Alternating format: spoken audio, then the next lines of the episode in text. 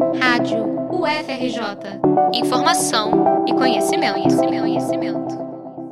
O Dia de Cosme Damião no Rio de Janeiro é uma festa. Os adultos renovam a devoção distribuindo doces. As crianças correm pelas ruas disputando cada saquinho de cocada, Maria Mole, suspiro e outras maravilhas. Para contar essa história em detalhes, o Laboratório de Antropologia do Lúdico e do Sagrado do Museu Nacional apresenta no Instagram a exposição Doces Santos. Até 31 de outubro, o grupo exibe fragmentos de uma pesquisa feita desde 2013. A ideia é compartilhar as descobertas de anos anteriores e interagir com o público, trocando uma ideia sobre a festa. Neste ano, por causa da Covid-19, a tradição não foi interrompida, mas algumas práticas mudaram.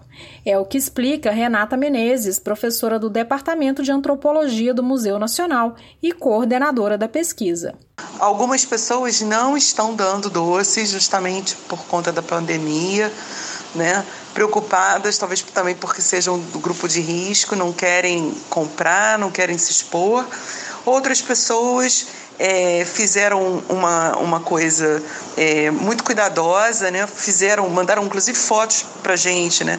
Comprando de máscara, as lojas de doce bem mais vazias que, os, que o habitual, né?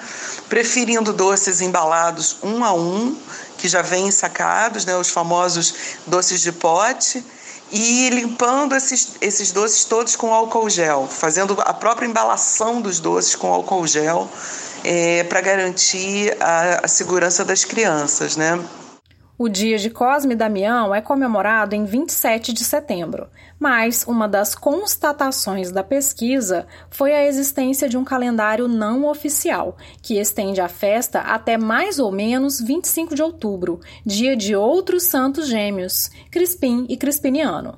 O estudo também identificou que a distribuição de doces muitas vezes é feita junto com a doação de cestas básicas e brinquedos. Nos terreiros, os gêmeos ganham um banquete. Em ruas e clubes do subúrbio, ganham bolo, guaraná, decoração com bandeirolas e balões. A devoção a Cosme e Damião faz conviver gente de todas as idades e de vários credos. Para a professora do Museu Nacional, o cuidado e o respeito marcam a festa. Então, é, eu acho que a festa também interroga a gente sobre a importância da alegria. Né, de uma coisa que não seja apenas atender a, a necessidade básica, mas abrir espaço para a imaginação, para o futuro, para a alegria, para a esperança da criança, né?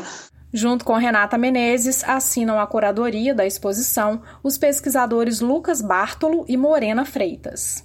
Quer doce? Então vai lá no arroba LudensMN no Instagram, compartilha com a família e com os amigos. E você também pode colaborar com a pesquisa respondendo a um questionário que está na descrição desta reportagem da Coordenadoria de Comunicação Social, Patrícia da Veiga, para a Rádio UFRJ.